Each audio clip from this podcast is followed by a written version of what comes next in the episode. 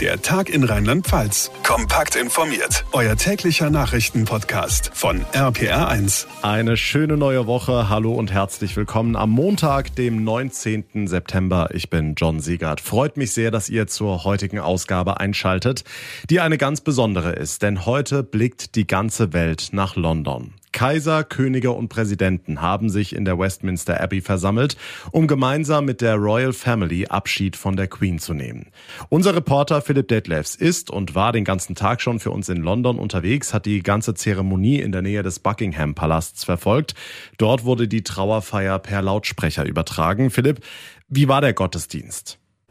Ja, sehr emotional, vor allem für die Royals. Man hat das sehr deutlich gesehen, wie gerührt König Charles III. war.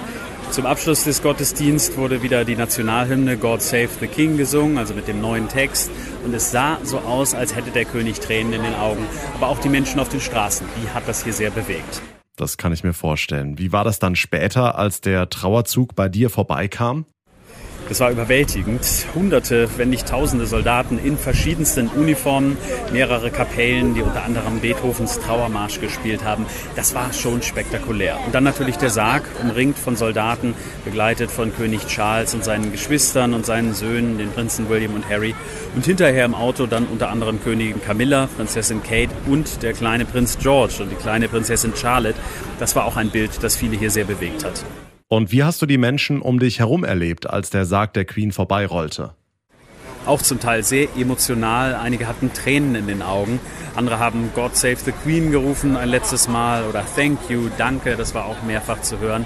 Und als der Sarg und die Royals dann so langsam aus der Sichtweite verschwanden, da haben die Leute dann wieder sehr euphorisch applaudiert. Und da konnte man noch mal sehen, nachdem die Stimmung hier vorher eigentlich sehr gelöst gewesen war, dass das doch einige ziemlich mitgenommen hat. Aber jetzt, einen Augenblick später, ist es schon wieder etwas lockerer. Ich glaube, da sind die meisten einfach froh, dass sie es jetzt überstanden haben und dass sie überhaupt hier waren.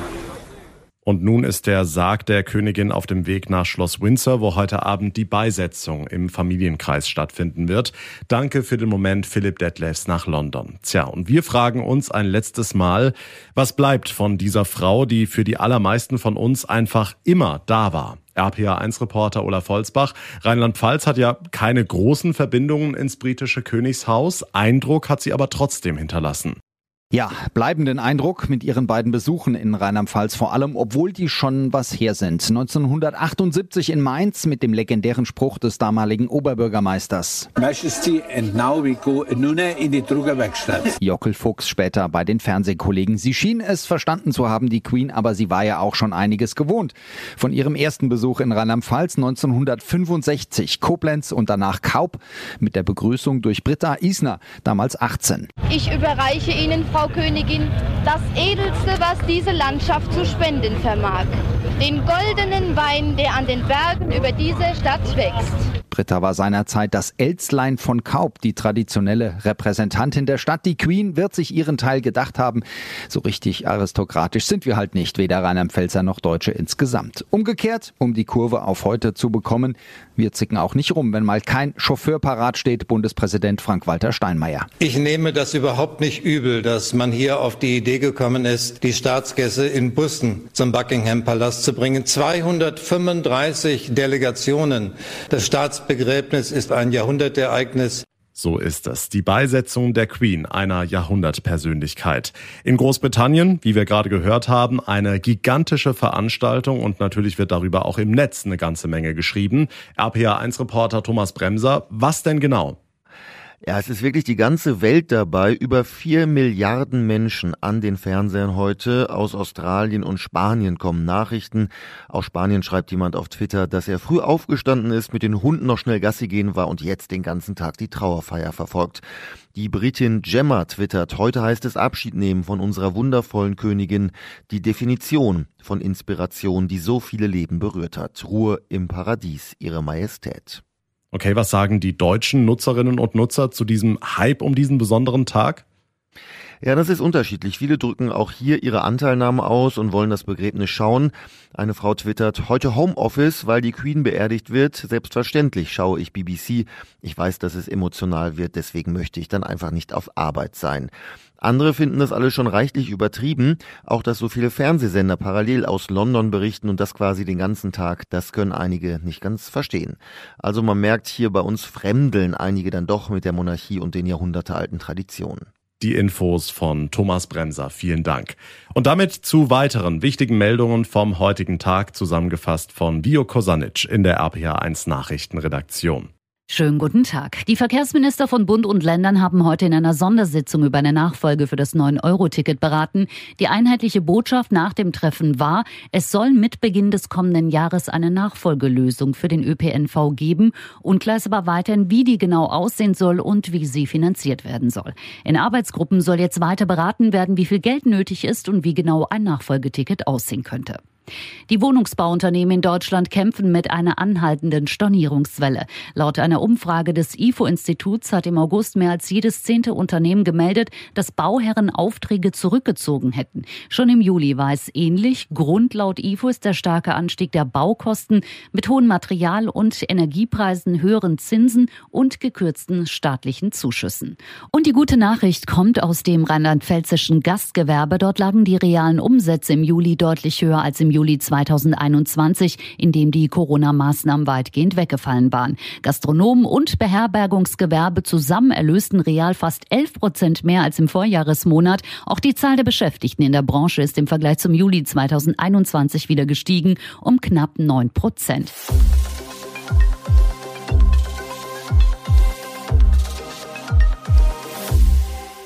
In Hochzeiten der Pandemie haben wir fast jeden Tag mit bangen Blicken auf unsere Krankenhäuser geschaut. Und jetzt? Alles okay, wenn man nichts mehr hört? Leider nicht. Die finanzielle Situation vieler Krankenhäuser ist nicht mehr herausfordernd, wie schon seit Jahren. Sie ist dramatisch. Höchstens eine von sieben Kliniken in Rheinland-Pfalz wird in diesem Jahr keine roten Zahlen schreiben und nächstes Jahr wird's noch schlimmer. RPA1-Reporter Olaf Holzbach.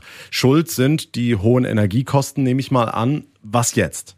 Genau, Gas und Strom, aber auch Medizinprodukte, Medikamente, alles wird teurer. Helfen kann uns nur Geld vom Bund, hieß es heute in Mainz. Hartmut Münzel, Vorstandschef der Krankenhausgesellschaft Rheinland-Pfalz. Wir wollen einen Aufschlag auf die Rechnungsbeträge von vier Prozent im Minimum. Damit könnten wir einen gut Teil der Mehrkosten, die wir jetzt haben, abfedern. Ich weiß, dass Krankenhäuser oft schon in schwieriger Situation waren und immer hieß es, jetzt ist es soweit. Aber ich bin seit vielen Jahren im Krankenhausgeschäft tätig. Ich denke, so ernst äh, wie in diesem Jahr war die Situation noch nie. Denn die Preise für eine Behandlung sind gedeckelt, die kosten eben nicht. Ein Krankenhausbett braucht so viel Heizenergie wie eine vierköpfige Familie und so fehlen allein in Rheinland-Pfalz derzeit fast 90 Millionen Euro. Und dass die Zahl der Patientinnen und Patienten zurückgeht, hilft das nichts? Ja, das entlastet schon ein wenig beim Personal. Die Beschäftigten waren ja oft selbst mit Corona zu Hause. Gerald Gass, Chef der Deutschen Krankenhausgesellschaft. Diese Situation führt dazu, dass man nicht einfach sagen kann, zehn Prozent weniger Patienten bedeutet zehn Prozent weniger Kosten. Äh, wir können das Personal nicht entlassen. Wir wollen es auch nicht entlassen, sondern wir müssen dieses Personal für die Patientenbehandlung vorhalten, die jetzt äh, zu leisten ist und die natürlich im Herbst vor uns liegt. Das Horrorszenario, die Pandemie Pandemie zieht wieder an und unsere Krankenhäuser melden reihenweise Insolvenz an. Deshalb Alarmstufe Rot, wie die Krankenhausgesellschaft sagt. Auch in Rheinland-Pfalz kämpfen viele Häuser ums Überleben, vor allem wegen der explodierenden Energiekosten. Infos von Olaf Holzbach. Wir schreiben den 19. September und es hat in diesem Monat schon mehr geregnet als in den vergangenen Monaten Juni, Juli und August zusammen. Die Natur freut sich, die Förster freuen sich und die Waldbrandgefahr ist erstmal gebannt. RPA1-Reporter Mike Fuhrmann hat für uns in Koblenz nachgefragt.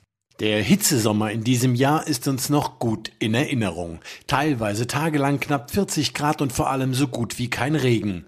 Auch im Koblenzer Stadtwald hat das für eine hohe Waldbrandgefahr gesorgt. Erst nach den Regenfällen der vergangenen Tage kann Dietmar Ebi vom Koblenzer Forstamt Entwarnung geben.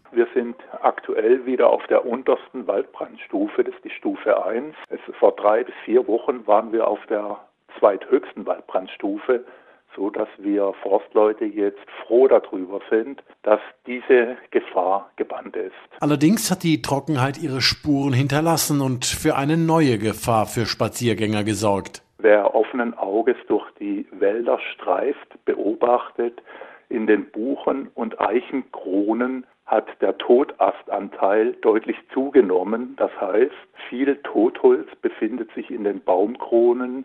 Solche Totäste können ohne jegliche Vorwarnung herabstürzen und Waldbesucher ähm, entsprechend verletzen. Damit der Waldspaziergang nicht im Krankenhaus endet, folgender Rat. Nur dann in den Wald zu gehen, wenn es nahezu windstill oder nur leichte Windbewegungen sind, weil Starkwinde natürlich diese Gefahr noch deutlich erhöhen. Und wer unbedingt in den Wald muss, immer aufmerksam und vorsichtig sein die Infos von Mike Fuhrmann. Vielen Dank. Und das war's für heute hier im Podcast. Ich würde mich sehr freuen, wenn ihr mir eine kurze Bewertung hinterlassen würdet, zum Beispiel bei Spotify oder bei Apple Podcasts und wenn ihr uns abonniert, uns folgt. Das geht auf jeder Plattform, da wo ihr mir gerade zuhört, einfach auf Folgen klicken oder ihr ladet euch unsere brandneue RPA1 App für Smartphone runter, dann verpasst ihr auch keine Ausgabe mehr. Mein Name ist John Segert. Ich bedanke mich ganz herzlich für eure Aufmerksamkeit und für euer Interesse. Wünsche euch einen schönen Montagabend und vor allem bleibt gesund. Der Tag in Rheinland-Pfalz, das Infomagazin, täglich auch bei RPR1. Jetzt abonnieren.